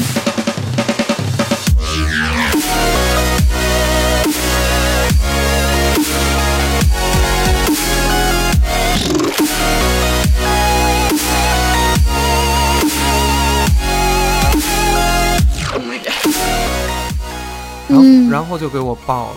那么怎么这个课还跟你想象不一样？不是说啊去一个教室一听，不是，是封闭式的，嗯找了北京一个什么什么农业大学，然后呢在今天什么北边一点，就快接近昌平区了那么一个地儿。然后我我们在那儿租，他们租了一校园，把我们塞到校园里面关十三天，呃，有保安什么的，就不允许我们随意出这个园。里面有宿舍，自己带行李，嗯然后有洗衣机的地方，有什么？我从来就没怎么整脱过。我我当时我就快死了，因为有几件事儿我干不了太惨了。太惨了。有几有几件事儿我干不了这。跟现在那戒网瘾学校什么的，对，就是你爸爸妈妈他他怎么想的？怎么就把你拖过？就是因为你数学成绩不好，他们觉得就是数学成绩不好，对，就就说报个班儿吧，你去吧。大罪嘛。对，哎，哎呦，说不是大罪，就是说那你就就去直接就吧把你押解过去了。对押解过去，其实有点像监狱。但是啊，我跟你说，很多孩子，我结果那天晚上，嗯我发现很多孩子跟我是不一样的，他们离开家倍儿高兴，嗯跟人交往的特好，一第一天就交朋友。你说是不是有这样的孩子？就是一离开家长，我操，跟小猴子似的蹦跶的啊，那种你知道吗？那种小男孩、小女孩都有。而且那个那个班儿啊，说是报班，就是很多是外府的学生，呃，小孩儿、小小那个初初三的哦生儿，呃，都过来，因为新东方当时就特有名儿了，知道吗？不是北京人上，嗯，外府的孩子全都来了，来上这个，人家都活得哎特别有能力。咱说实话，特别 有这种情商和这。但你知道我吗？哎当时，嗯，嗯你说，你问，这个我就长大了之后，我就觉得是人人跟人的区别特别大，就是比跨跨物种的区别还要大，就是跟咱们跟小猫小狗的那倒个区别都倒行了没有人类跟人类之间的大。嗯，不是人差别太大，就是花梨子他们什么样都有。你看你去那儿不得志，就有那如鱼得水的，你生不生气？你嗯说也不生气，但是我难受，你知道吗？你 不生气？哎呦，还花里难受紫檀的，你鸡翅木啊你？嗯，啊，可不嘛。可不嘛我。操你你没哎，你没划攀不起划什么积木探探陌陌的你？你回来吧，回来吧，回来吧。什么乱七八糟的？嗯，嗯，说呀该我说了然后没跟你说完呢，这里嗯面也有、也存在浪漫，还没说到这块儿呢。嗯咱们慢慢说这故事，都是真实的啊，都是真实的。就是框到这个校园里，这是一个大学校园，有一个宿舍楼，我们住的里头。我当时这心就嗯慌了，慌感，有一种嗯特别荒凉的感觉，然后特别痛苦。对，当时我跟那个嗯女生的关系，就是给我搂帽衫的女生的关系没有完全断，那，一直在微非常这个紧密的发着短信。可是我睡觉的那个屋啊，就是宿舍，哦，特他妈没信号，哎呦喂，给你急的呀！嗯当时用的手机还是一个诺基亚呢，有一个诺基亚的破的彩嗯屏手机，就一直拿那个，老够不着。然后我特我的那种颓废气质就特别的得到了一个散发。我每天上课坐在空调屋里面，就掏出来了那个，就是发的卷子。对，不是什么 发的卷子，把手指掏出来了，那是你。哎，你当时嗯怎么不画画吗？画呀，在卷子上画呀。老师在前面讲，我听不懂啊，这啊不。就回来了？啊，我我就是前前一啊个小时，我也许有的时候能跟四十分钟，我他妈哪有那集中力听数学？我听后来他一讲难了，我就听不懂了，然后就算了吧，再也跟不嗯上了，画吧。这推理的东西就跟那日剧似的，推理剧你你你五分钟没看，然后然后你接着看看不懂了，嗯刚才有一信息你就不知道说的什么，对吧？怎么怎么突然这大家的这态度又变，就这意思。当时我就是痛苦有几个大点，我告诉你是什么：一是我无法跟这女生见面，我被我被关起来了；第二，那嗯，个相思之苦。相思之苦；第二，那个女生嗯回了、回她的老家武汉了，她父亲是嗯。武汉人，然后好像回去了。哦回去之后呢，然后他说这号啊就不方便发特别多短信，因为是用北京的号嗯在武汉发特贵，有没有这种事儿？对不对？咱一去外地，拿着咱们比如说自己的号，然后到还得漫游。啊，对，还得漫游，就当年是吧？嗯，然后就说嗯发的就少了，让我特别痛苦，你懂吧？离别之苦，离别之苦，我就老想这女孩儿，我就嗯想着她，想着她，想着她，想跟她联系，想跟她打长电话。哎呀，然后这是一个苦，嗯其第二个苦，我我骑不了车。你听着啊，嗯第第骑不了车，没我骑不了车也是我的一个苦，那儿没有自行车。嗯第三个苦，哦，弹不了琴，然后这也是一个苦。你看我这几大技能留到今天的这几大技能啊，我一个都没丢。就当年这个关我十三天的这个这个东新东方，对于人家来说不叫关，对于我来说叫关。我大概是从第五天以后才开始渐渐好转。那为什么呢？是因为在第嗯，二天、第三天的晚上，第三天的晚上，我有开始画画了。我的不是不是，我是我我那神经质那个劲儿出来了。哎嗯在心理学上有一种叫僵直现象。我那天在足球门一开始是在踢足球，但是我的心里头是分裂状态。我一边享受着踢足球，很享受，但是我一边特别痛苦。我我满脑子想着那个女孩儿和和和想骑车和想弹琴和想骑车和想弹琴。等我踢完球，但然后天特别黑了，我一直站在一个球门的前面，一直站着，只有这个动作，嗯什么话都不说，一直站着，一直站着，一直站着，一直站着。然后楼上的女生动不了了动不了了，女生宿舍的有一个人就喊我：“哎，哎，你是人吗？”然 后然后那个，嗯 然后过了一会儿，然后我就，然后我就动我是了，王八蛋然。后我就动，去你的吧！嗯谁王八蛋？给你俩蛋啊！给你俩蛋，你完了没？没有没有嗯没有小香肠，你不会吃啊！我操，对不对？嗯以手带口的，你这玩意儿真行！我操！嗯，我我操！我操！老你得来点没好了，啊没好了回去吧，回去吧。行吧，别别别嗯欠戏了。然后然后那个，然后这个人是就带着一帮人就下来了。然后呼噜呼噜四嗯四个女生高矮的都有，我一听这我一看这样，那穿着啊，哦，不是北京孩子，嗯然后其中有一个女生，她说：“你怎么了？”哎，你想啊，都是十嗯四、十六岁以呃十五岁的孩子，他长得好看不好看我都搁一边儿，他嫩啊，他那个懂吗？嗯水灵劲儿，就是那种孩子那个劲儿，那种活力。然后我一个跟神经病一样的人，我在那儿站了四个小时，天都已经很黑了，已经夜里接近十点了，二十二点。然后他问我，我就嗯说我我的心就敞开一点，我心情好了很多。他下来，然后他又主动接触我，他说你怎么了？然后我说我我我我找一女孩儿，然后她特别远，她回武汉了。他说我也是武汉人。哦哦，哎呦，然后他说来吧，我我特别喜欢跑步，我带你跑圈儿吧。然后他就我说我不，我说我特别不擅长跑步。然后那个他说没事儿，我拉着你跑。然后他就拉着我跑，然后他真的那个操场拉着我跑，然后他就把水泼到他自己头上，他就跑累了。他后来他就说我是在原来武汉那边练田径的一个女长跑，丫能跑四圈四百米的跑道。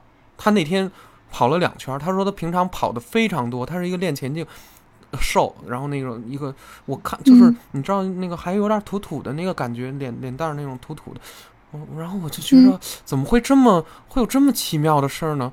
然后我就啊，我哎，我就缓解了很多嗯痛苦。然后他还跟我最后走的时候，他他说你喝水吗？然后他把水直接浇在头上，他跟我说了一句土土的话，说我在那边我也是这么着的。然后我当时就看着他，我也不知道要说什么。对，他就说他的意思就是说他在训练的时候，经常会把一瓶喝一喝，比如说一瓶矿泉水，他开了一口。咕嘟咕嘟咕嘟咕嘟喝喝了可能一半多了，然后他把剩下那点福根儿哗啦哗啦往自己头上浇，你敢吗？我不敢啊。然后我我说他他说你也来试试啊，嗯，我我我说不用了，我说不用了，我就那样特紧张特拘谨，我说不用了。然后他说那个什么嗯那个什么咱们一块儿干嘛去啊什么以后，可是后来啊，嗯，有时候也能在校园里好像看见他，可是再也没有特别过深的交往了。他就在之后可能见了一面，他也像不认识我一样，他就是像不认识我一样，没有这个人了，只有那一晚上。可是我缓解了多少，缓解了很多我对那个女孩的那种特别强烈的，就是想见、想逃出去的那种愿望。然后呢，到了之后后，哎，第五天的时候又发生了一个神奇的事情，就是我可能渐渐呀开始交了一点朋友，我心情就好了。好了之后呢，那天嗯学校里面来了几个那种社会大哥，是就是是在社会上的人嘛。进大学校园，可能嗯人家过来踢一场球什么，干点什么，有人把自行车搬进来了，我就我就看着那辆自行车眼馋，眼好馋，就是一个破山地车，我就觉嗯，我不敢说。我的性格，你你说嗯啊，换一人说我哥们儿骑一车，你说当时我作为一个十五岁孩子，我不敢说，就憋了又憋，憋了又憋，憋了又憋，又跟他们踢球什么的，然后就假加入，知道吗？就是那种心不在焉，心不在球上，在于自行车上。我爱骑自行车到这个嗯程度，然后我我我终于忍不住了求之了，不得那求之不得。对，然后我就看他们，感觉我感觉他们五点多快走了。我说我操，我他们要一走，自行车一推，我什么时候才能遇到自行车啊？然后我就跟他说，我就说哥哥，那个你能借我，你能借我骑一下吗？他说你干嘛呀？我说我说我说我就想骑一下，我说我特别想骑车，我好几天没骑车了。然后他说你骑吧，嗯，然后哎，我说谢谢谢谢，然后我就跨上这个车，哇，就他妈狂你妈逼骑，你懂吗？就他妈的就他妈狂他妈骑，然后骑到我他妈就是，然后他们就他们都叫我了，然后说我们走了，我们走了，你车给我吧，你把车给我，然后就扎那儿，我说谢谢谢谢，我然后我估计那个人好像嗯，当时的表情就是说不知道我为什么要谢谢他，你你懂吗？中国人嗯。其实没这么客气。中国人不爱说谢谢、对不起、你好、再见。中国人的礼貌其实是不够的，在于尤其那个时代，或者说分寸感不得，不对分寸感不的，就是说我可能就是嗯。我就是谢谢谢谢，他不知道为什么他他们就走了，然后我觉得我获得了一股超级强大的力量，这是第五天，然后嗯。结果到了倒数的第三天，也就是第十天的前一天，第九天，我认识了一个小男孩儿。然后呢，他我就跟他一直在聊汽车，我不知道为什么会跟他一直聊汽车。说你知道奥迪吗？你知道什么那个宝马吗？你知道尼桑吗？然后什么的，我们就聊尼桑有什么，有什么这个什么。然后后来我们聊会儿游戏，说你也玩《极品飞车九》啊？我说我也玩啊。然后就开始聊起《极品飞车九》来了，然后又说啊什么什么。嗯结果聊着聊着说，你知道吗？我能带你出去。旁边有一个一补莲花的那个一那个捕风那个什么莲花那个那个超市对，有一个卜蜂莲花嗯超市。我说我不认识这个地儿，这是昌平区，我根本不认识。我是一西城孩子啊，我从来我也不我没来过这个北边儿。我说我不认识这个地儿，然后那个你你你，然后我说我跟你走啊，我太想出去了。嗯，他说有大商场，然后去了，结果到那块儿，哎，真出去了，真出去了，我们俩就溜出去了，然后把就是骗个，就是他找了一个地儿，好像能顺着嗯墙头能一爬，顺着瓦片能翻出去，有一个矮墙能翻出去，然后我们俩就翻出去了，然后那个翻出去以后，我就往那边走，我们俩就一边在街上走，就像两只流浪狗一样在街上走嘛。你说两个孩子土土呛呛的，然后就这么走路，一边走一边聊汽车什么的，还指街上的汽车都有什么。然后我还我那时候钱我我父母给的稍微富裕一点，我就还请他吃了一点小小吃，然后什么我们俩就进超市了，进超市我就逛。我好久没逛超市了，我就逛了，我一层一层看。但是我这个时候想的是，我就一直问这孩子，你说我能弹琴吗？你说这个超市会卖电子琴吗？我说我特别想弹。他说你会弹琴吗？我说我会，我会弹柯南，我会弹 EVA 的主题曲，我会弹高达。然后我就一直说，嗯我就说你一定要帮我找到琴，一定要有键盘，电子琴也行。然后我们最后就走嗯到了四那个就是那个卜蜂莲花超市的四层，当时好像不知道叫不叫卜蜂莲，呃，溢出莲花，对，当时是叫溢出莲花超市。我们进到那个最后哦上到四层那块儿卖婴儿车呀、小孩的自行车呀，嗯，something for kids，然后就是那种地儿。哎，想想这就有了，OK，so we just 嗯那个对，然后我们就来到了这个 OK 操 OK，对，瓦塔西塔奇瓦，想想，里可能回去回去吧，哎回去吧，然后那个啊嗯诺萨，呃今日は私えっと什么都没说，先来一句，先来一个官腔儿，你知道吗？难得可爱，天呐，这钱，我操那，么热络可爱，然后是不是这感觉嘛？通通啊那，你没对呀，通通怎么了？然后，然后咱们接着讲这故事啊，回来回来嗯， ，back to the story，就是说， 呃，上去以后真，你操什么？你你一个你一个十十十六骂岁小姑行娘，行行行，回回回弹琴了，这声儿，一高，特别像高潮啊。然后那个就 我我操，这故事掐了我，这这真是不行了，肯定啊，那你不行了，你没事儿没事儿，嗯因为我嗯你拿纸擦着点儿，拿拿纸接着点儿拿纸，我操，拿纸接着点儿，你别别别别别，真真真别，真别别真别没法升讲这么好的华升华故事升华了得。就说这故事到这儿，我我我跟这个小哥们儿，然后然后他长得，他他他说那个我带你来，然后那个我们俩就来了。嗯我嗯我就先是我就在超市里，不是他那叫什么在商场里，我就疯了。我先是抓起一辆好孩子那种小车，在超市里骑，在那一层上头来回的骑，然后我又在那儿找到了那个儿童用的那种小琴，那键盘就是小键盘。我就弹了嗯又弹，我就给他表演。你看，我会这个，我会那个，我会这。我操！然后他说你太牛逼了，我操！就那种，你知道吗？就是那种小孩儿那种感觉，然后就是那种的。对，小孩儿确实是这种，确实很震惊。这是第十天，然后到此为止，我觉得我的心里头觉得特别的充实和幸福。再一想想，我还有三天就要离开这个地儿了，我反倒有一种微微的不舍。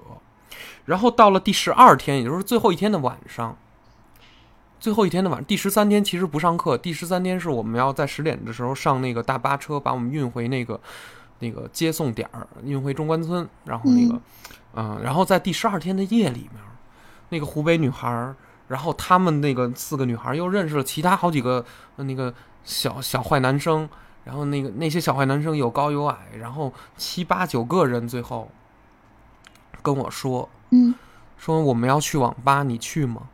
我说我不敢，我说我不没去过网吧呀，我不怎么去。我然后他说，我说你们那你几点回来啊？他们说我们要在那儿，我们肯定不回来呀，我们肯定在那儿熬夜呀。然啊，然后我说啊，然后说他说你去不去啊？我说网吧都都有有什么玩的呀？就是他说什么都有啊。我说有三国无双吗？他他说有啊，所有单机游戏都有。然后我就去了。我跟着他们七七八八的人，然后随随便便的，反正聊着什么天儿，就被引到网吧去了。网吧是不允许十八岁人那个是十八岁以下的孩子进，是吧？但是其实没有这个规矩，大家就在那儿玩儿游戏。我就结果人太多了，只分到了四台电脑，所以每一台电脑就是有一个人在那儿玩儿，后面几个人跟那儿看着，一会儿看他们打 CS，一会儿玩什么。最嗯后那个有，然后最后那个就是那个湖北那小孩儿，然后他说你你玩会儿吧，你你玩会儿吧，然后我就在那个单机游戏那一个系统那栏里面，我就找三国无双，三国无双，三国无双，我特别想玩，特别想玩。三国无双三打开了，真三国无双三打开了以后，我就好像一直使关羽，我操，我就一直使关羽，你知道吗？就那种玩了连着玩了 两个小时就，就已经凌晨五点了。然后我就不行了，他们说咱们回去吧，咱们回去睡觉吧。后来我们又叽里咕噜的，已经头头沉脚轻的了，然后就晕晕乎乎的就往回走，天儿都见见擦亮了，然后翻回去了，然后回到宿舍收拾收拾。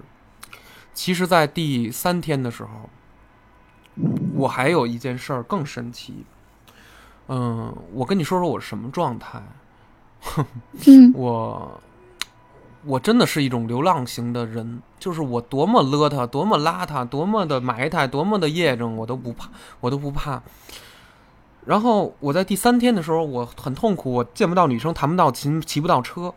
我买了一瓶红星二锅头，那个是他们学校里小卖部里面卖的。我说我就是要这个。啊，还卖酒呢还。卖酒呢。我说我要这个，然后我还买了点香肠。我说这不是给我喝的，我说这是那个我们老师让我们那个宿管老师让我们让我们带的，我骗他，我我在说谎，嗯他卖给我了。然后我就喝，我就喝呀喝喝，还真不胜酒力，没喝完。然后，但是我觉得喝完酒了，醉了以后好舒服呀，然后什么心里的包袱、压力都没有了。是，嗯，女生也觉得想想会别的，觉得哎，异常的还挺幸福的，哎，没有那个刚才那个感觉了。然后我就自然而然的我就趴在地上睡觉，地就是地，就是一个平常你从教学楼出来到那个宿舍的这个走路的这个普通的水泥的这个地，我就我就随便我就往这个当街当路一趴，趴那儿。这个时候是夜里的十点五十八分，有一个女性，年龄大概在这个可能就是五十来岁了。然后那个她走过来了，她看地上趴一个人，哎，她说你怎么了？你怎么了？她说你怎么了啊？我说我没事儿啊。她说她说你哟你喝多啦？我说我没有啊，我没事儿啊，我就是睡觉，我就是在这儿趴着呢。他说你怎么不回宿舍呀？我说我哦，那行，那我起来吧。然后我就我就起来了，然后就往宿舍走，就这样。然后呢，因为我去的时候是暑假，是夏天，我在第四天第五天踢球的时候，我一直是在穿着凉鞋在踢球，然后呢，凉鞋就是就是那个普通的凉鞋，我在踢球，我就跟他们嗯踢，他们有人穿球鞋，有人穿旅游鞋都踢。我凉鞋其实在第四天的时候就已经踢坏了，我我直接就是那个扣，就是直接就踢断了。我到后来的所有的，我在第四天往后的所有天，我的鞋是塌拉着的，我没有换，我的鞋一直是绑上的，走路的时候是一抬脚它就是当啷出当啷着的，我的右脚的鞋，我就一直当啷着当啷了六六七八天那样的，一直直到我走。我妈看见我的时候，在中关村接上我的时候，她开了一辆什么红色的车，她接上我的时候，都他妈惊了，就觉得这这这他妈孩子没人样儿这样，对，没人样了。我觉得嗯特别那个什么，对，关于我为什么如此的这个能能能往下陷，就是说，比如说嗯埋汰呀、什么什么，不光是因为有酒才让我这么颓废，因为我觉得颓废中有一种美学，这种美学我甚至是要值得实践它。你看我画的所有东西嗯有一个最大的特点就是脏，用色脏，线条脏且不清晰。嗯嗯，这个就是我，我觉得这一点是我特别引以为豪，但是却卖不出钱的一点。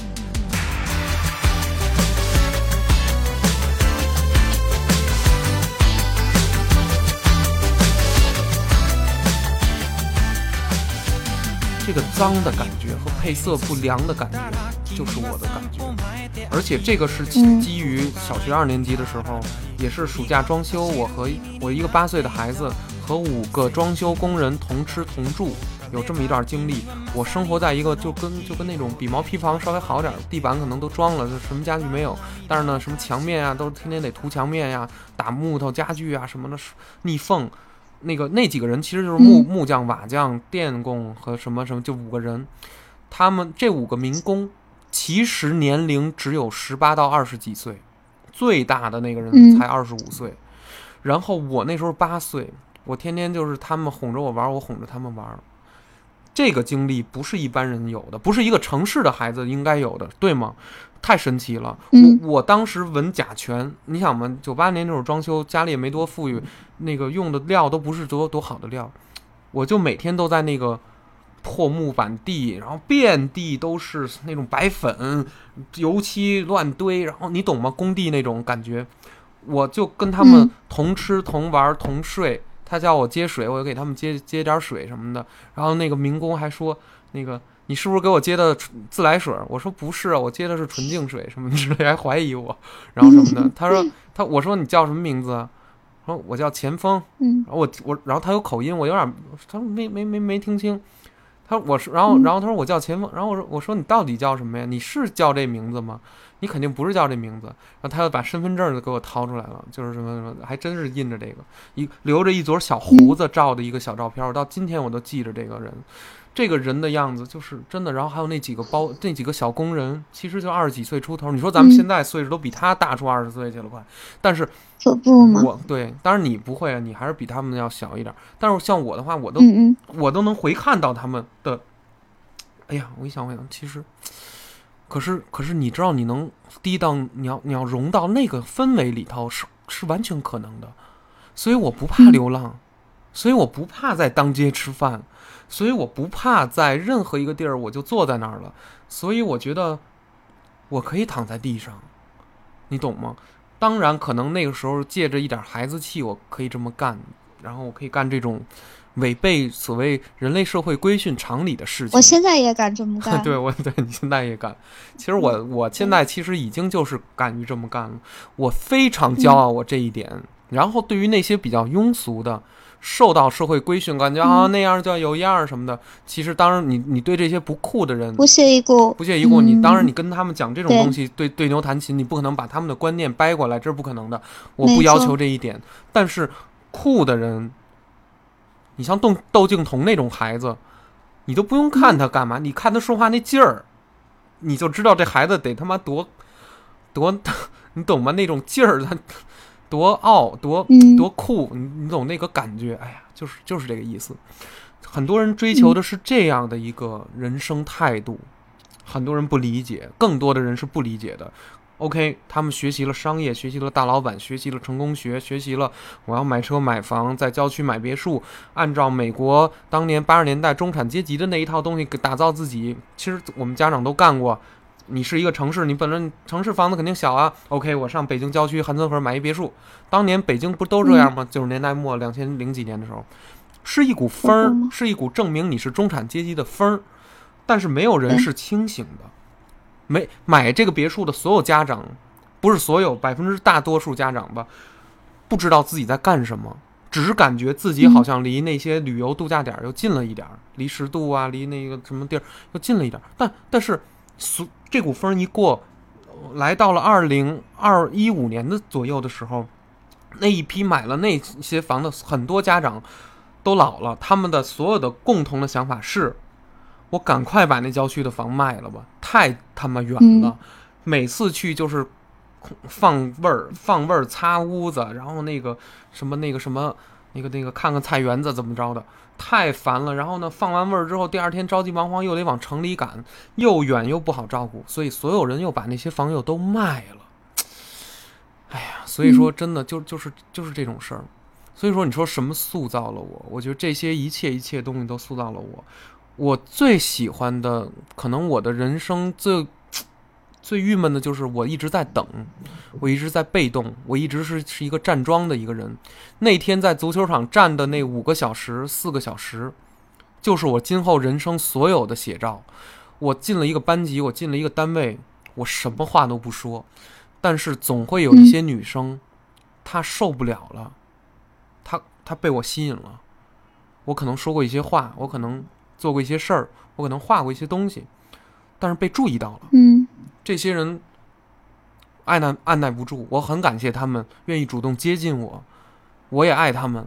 我觉得他们很勇敢，他们能在这种单位的环境也好，校园的环境也好，在男权社会的这种嗯，就是想扼杀女性主动的这种男权环境也好，去主动的接触一个男人，而且勇于抛弃你。对，勇于抛弃我，抛弃我很好啊。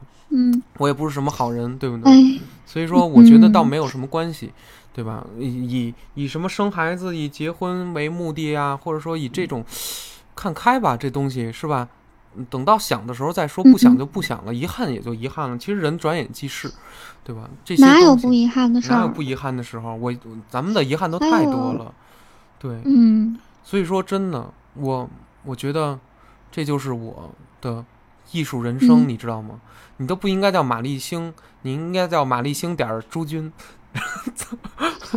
滚蛋吧你！滚蛋！我刚才听你说这么多吧，从新东方什么的，我很少对人类有怜悯，或者说我更少的对你有怜悯。但是我听你说这么一段儿，对，你知道那个女性看待男性就是有那种孩子气、天真的一面，他们的那个天真总带着有点蠢蠢的，就是那种好笑的成分。但是我忍着笑，我没有笑，因为我现在。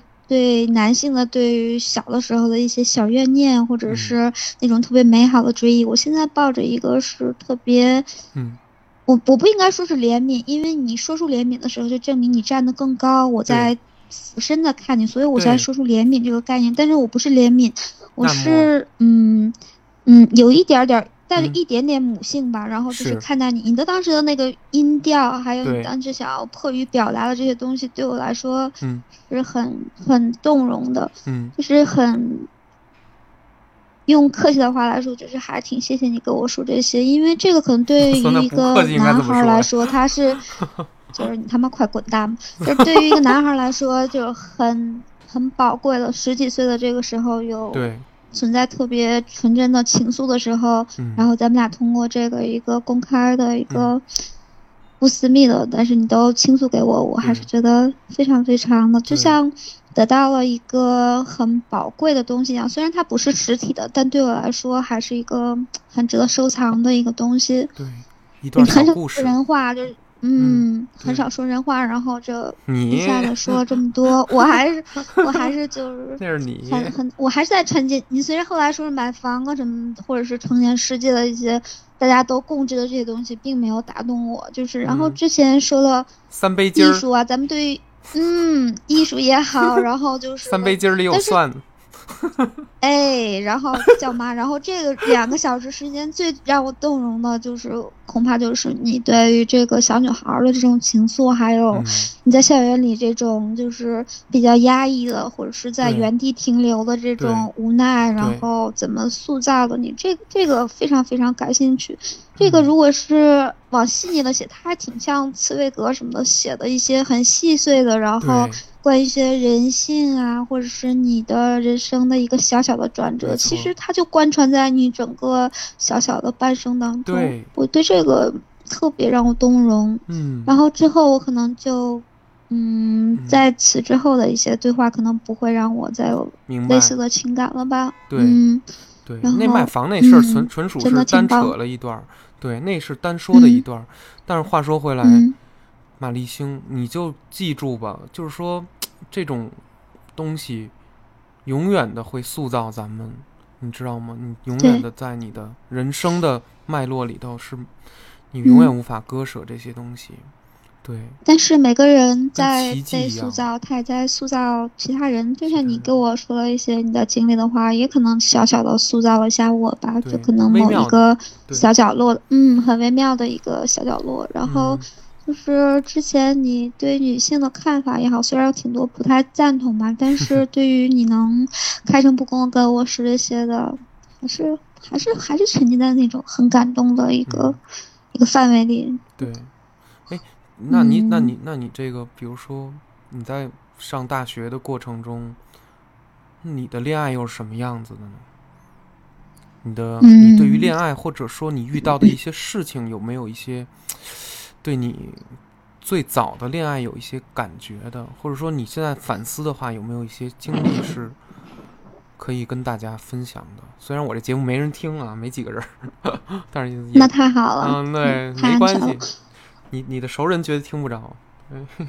没错。嗯，我想我想说的就是，可能这个之前你给我分享了这么多，我想说的也是一个小小的想封印的东西，就是包括你。霸凌啊，或者什么事情都给我说。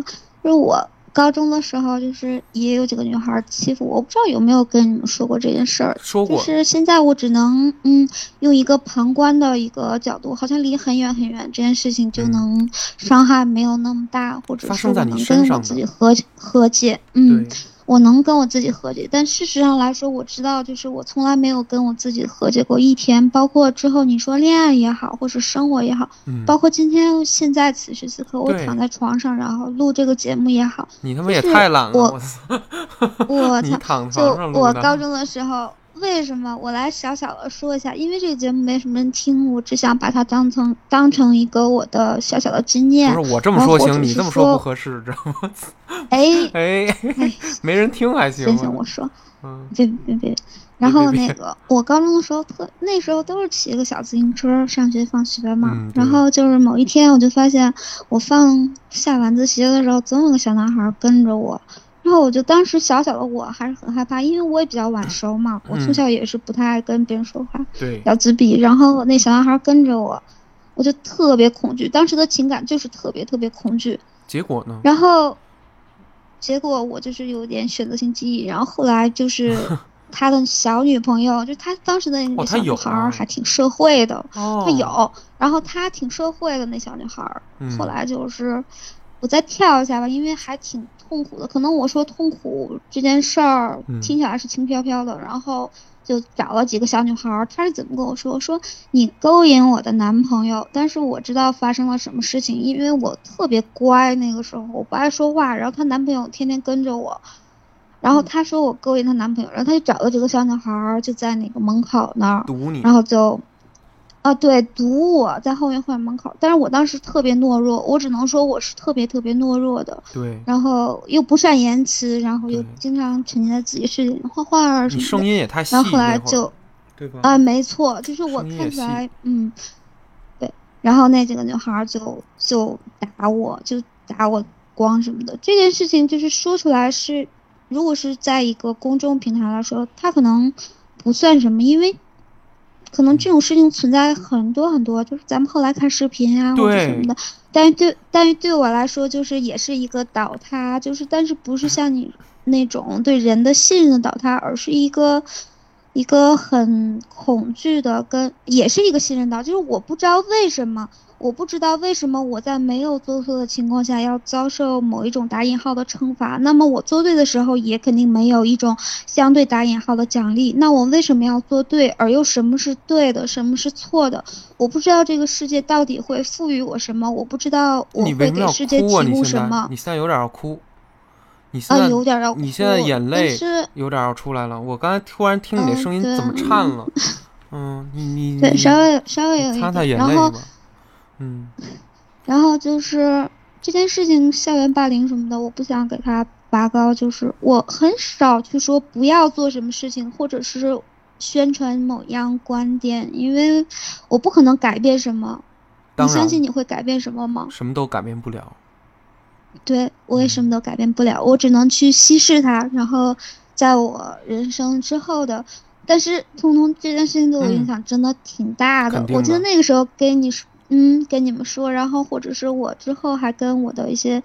男朋友比较亲密的人吧，我去提及这件事情，包括我给我的父母去提及这件事情，但是我妈妈她还是以一个非常成年人的角度对我来说，哎，那你当时你为什么不跟我说？如果你跟我说的话，就我可以去把这件事情反映给。你比如说学校也好，或者是我可能通过私下的一些，你为什么不给我说？但是在小小的我心里面，我认为这是一个特别羞耻的事情，它不是我的错误，但是我认为，嗯，没有办法去跟自己和解。对，然后这个这个可能，那这件事儿可能怎么着呢？这件事儿可能对我之后的人生会。产生非常非常大的波及，就是可能以常人想象不到的波及。我没有办法对自我的、自我的评价跟自爱系统，再重新树立一个比较打引号的正常的一个运转程序了。太对了，对，确实是这样。对我们无法判断自己在，对，在这个社会，在这个人群中的到底怎么做才能符合他们的心意？因为当你，你这就等于祸从天降。也就是说，男生的这种小跟踪，他连累了你，他招来了对方的嫉妒、对方的醋意，然后呢，完全的把怒火、妒火撒在了你的身上，对不对？是不是这个意思？对对。但你其实比较无辜，你也没穿的很暴露，你也没怎么怎他妈露个大屁股去去让人脸上蹭去，绝绝对不会这样。如果是那样还好了呢，那样的话真的挺好的，到值了，我还发展挺好。对，没错没错。是那小男孩值了，那个值，嗯，值了，值了，值了，值了，值了。反正就是，就不管怎么说，我现在跟你说这件事儿，我还是没有办法脱敏。可能就是有的事情，他可能重复很多次，他会脱敏，但是我没有办法相信他会在我的之后的人生中真正的脱敏。可能通通你在，嗯。你给我讲述的时候，某一部分小角落，或者是你真正的感受，我没有办法完全的感受到。当然，所以说你变成今天的人类，或者是你在你一些特别无助的时候，你去找我倾诉也好，我还是没有办法感觉到。我我很抱歉，但是我真的没有办法感觉到。我只能，嗯，我只能相信你的痛苦是真实的。对呀，我只能，嗯，一般人都感觉不到。就听你给我的倾诉，对对，感觉不到，没有什么感同身受吧？对。对，除嗯非你真的被同样的人用同样的方式霸凌过，就仿佛我和你都玩了一套单机游戏，然后呢，等你跟我都玩完了以后，咱们两个约见面，然后去聊这个游戏，才能聊出这个游戏里画面怎么样，系统怎么样，设定怎么样，装备怎么样，美术怎么样，音乐怎么样。但是在此之前，如果我说了一个事儿，因为缺乏场景的这种环境的描写、背景的描写等等描写，甚至是臆测、臆想、乱七八糟的东西加在一起，嗯，就是听不懂。所以人类可能也，如果如果不是心灵相通，就难以达到真正的沟通。这个就是你懂吗？是语言之外的真正的理解。也就是有的时候，有一瞬间，你和你家的猫、狗，你不知道为什么，没错，也许是你的妄想。你会感觉到，它应该知道了你，它读懂了你，然后那一瞬间就是两个哺乳动物之间，虽然跨物种了，但是，嗯，合上力了。也许合上力的东西可以称作善意，然后它咬你，那也许是某种呃愤怒、暴力、恶意，就类似这样的东西。对，所以说那件事儿对你今后的影响具体是什么，或者说它。妨碍了你哪些事情？对吧？比如说在你你都过去很多年了，那他还会嗯以哪种形式刻刻印在你的行为模式上呢？不会再自爱了吧？可能就是嗯不会再自爱了。那种不自爱是从内心特别特别深的地方，嗯就是可能跟你的不太自控，或者是对未来没有特别明显的嗯美好的期许，或者是嗯嗯，对美好事物是否我能得到它，或者是我能通过一些努力得到它，对，或者是我是否会遇到一些嗯美好的人与美好的事物，这件事情整个就不太抱希望了吧？对，那那不是，嗯那可是你之后，那你在我之前肯定遇到过一些男性，OK，你也会嗯喜欢上，对吧？或者说他也会喜欢上你，也会有嗯这种。那么在我之后，你也会发现，肯定你也有自己的这种嗯这个感情。那么其实你之后的一些想法反应，或者是或者我这么问，那你后来嗯实际上你的人生中你上过班儿吗？真正的上上过班儿吗？就是上过班儿，哦你是当然上过班儿啊上之前嗯，之前连续上过一年多吧，才艺啊，一年多。这叫上班我操，那不短了吧？啊？对于你来说是吧？我 操，你也太不爱上班了，一年多才，嗯你一共上过一年多，不会吧？就是嗯。不是不是哦。连续性的，哦，连续续性的，但是嗯嗯，我不太，我金兆星好像他也不太喜欢，就我们俩好像说过这个事儿，就对不太喜欢太朝九晚五的工作吧，可能就通过其他的一些零散的时间或者想干干但其实，对，哎，对，哎，嗯，晾着就，晾着，我不太，我不太可能不太想嗯。说太多了，因为我不知道嗯怎么用什么样的情绪或者语气来把这个事儿再很很柔顺的、圆滑的去把它说过去。我又想用很官方的声音说，请大家不要霸凌，就是对小小的孩子来说，他可能真是一场真正的灾难，或者是说，我想用一种比较戏谑的语气来说，就是，哎，你。没事儿，受到霸凌也没事儿，反正长大成人了，世界还是一一样。我不知道用什么样的方式方法去嗯，真正的面对这件事情，然后，嗯，这个我可能用，余下的时间，嗯对，还是那么糟糕。虽然太阳每天都升起，然后我想，嗯，我操，严肃点儿吧。然后我想，可能以以余下的时间，我可嗯能想去，嗯？想自己稍微的小小和解一下，然后哦，我单方面宣布，我今天就录到这里了。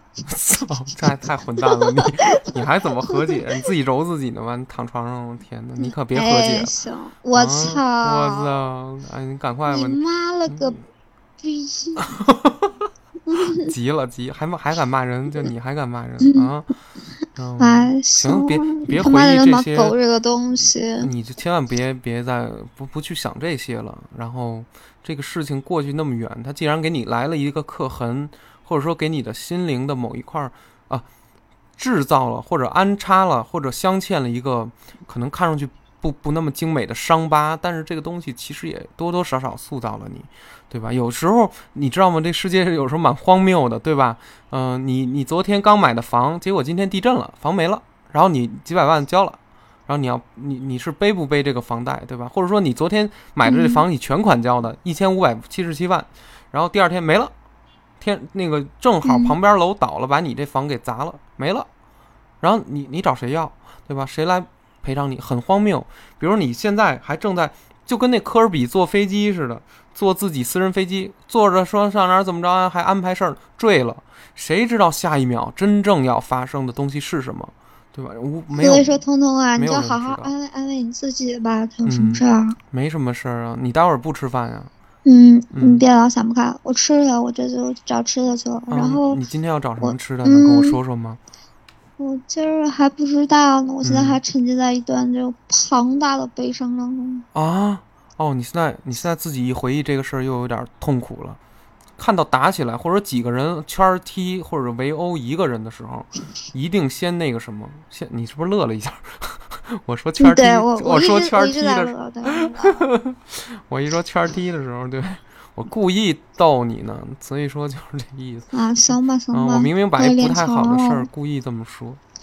哎呦，所以说我觉得真的，但是起码这个生命中能遇到一些人是让我们觉得回味无穷，并且会想着说：“我操，老幸好老老天爷让我认识了这么一个人，或者幸好老天爷让我接触邂逅了这么一个人。”有时候真的就会有这种感觉，就是你甚至不知道是什么东西进行了这种相互的吸引，所以有的时候这个遗憾也在此，就是当我有喜欢的人，有很多喜欢的人，我都没有可能没有足够的表达，也许人家已经知道，也许人家不知道，但是有的时候就觉得，哎呀，总是有一种酸楚的感觉，真的，你明白这个意思吗？